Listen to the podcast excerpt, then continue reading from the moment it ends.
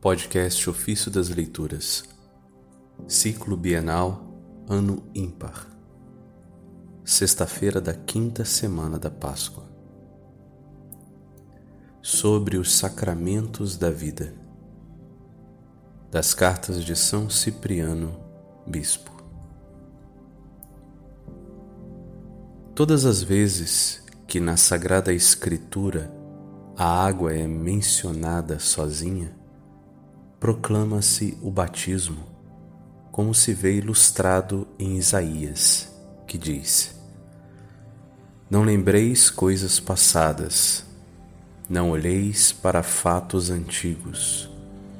Eis que eu farei coisas novas e que já estão surgindo. Acaso não as reconheceis? Pois abrirei uma estrada no deserto e farei brotar rios na terra seca, para dar de beber a meu povo, a meus escolhidos. Esse povo eu o criei para mim, e ele cantará meus louvores. Isso está em Isaías 43, versos 18 a 21. O Senhor prenunciou por meio do profeta que entre os pagãos em lugares antes carentes de água, apareceriam depois rios abundantes que matariam a sede do povo eleito, isto é, dos que por meio do batismo se transformariam em filhos de Deus. E outra vez se prenuncia e se prediz que os judeus que tiverem sede de Cristo e o procurarem, hão de beber junto de nós isto é, conseguirão a graça do batismo.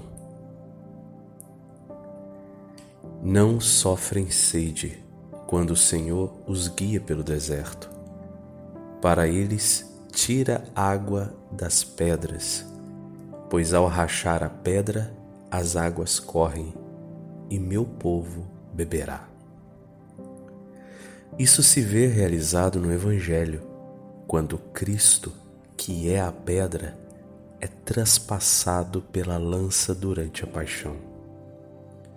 É ele ainda que, referindo-se aos que antes fora prometido pelo profeta, clama dizendo: Se alguém tem sede, venha a mim e beba. Quem crê em mim, conforme diz a Escritura, do seu interior correrão rios de água viva.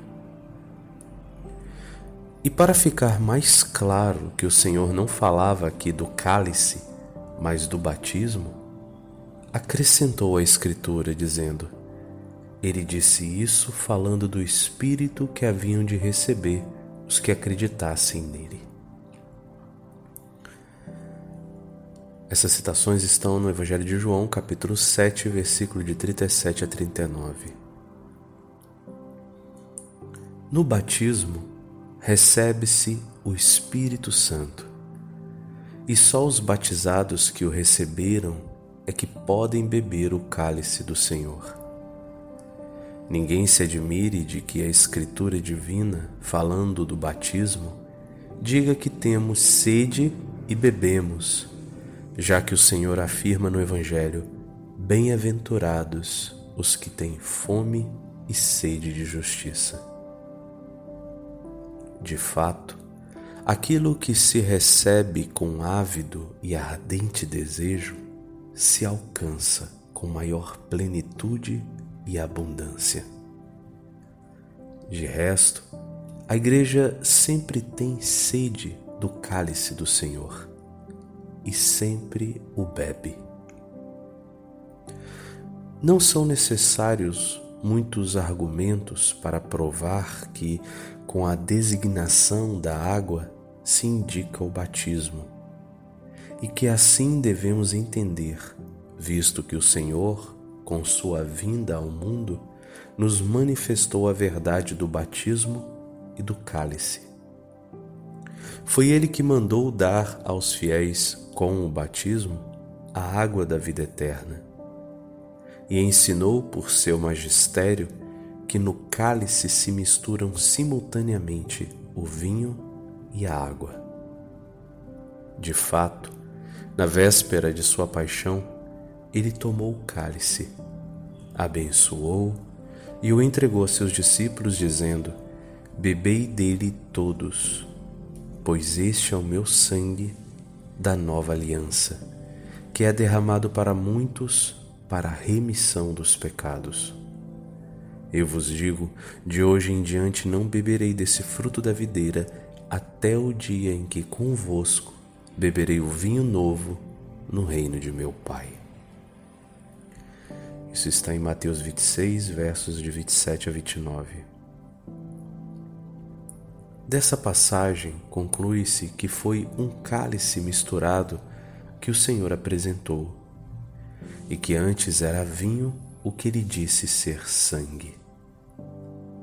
Daqui também se conclui, com evidência, que não se oferece o sangue de Cristo se falta o vinho no cálice.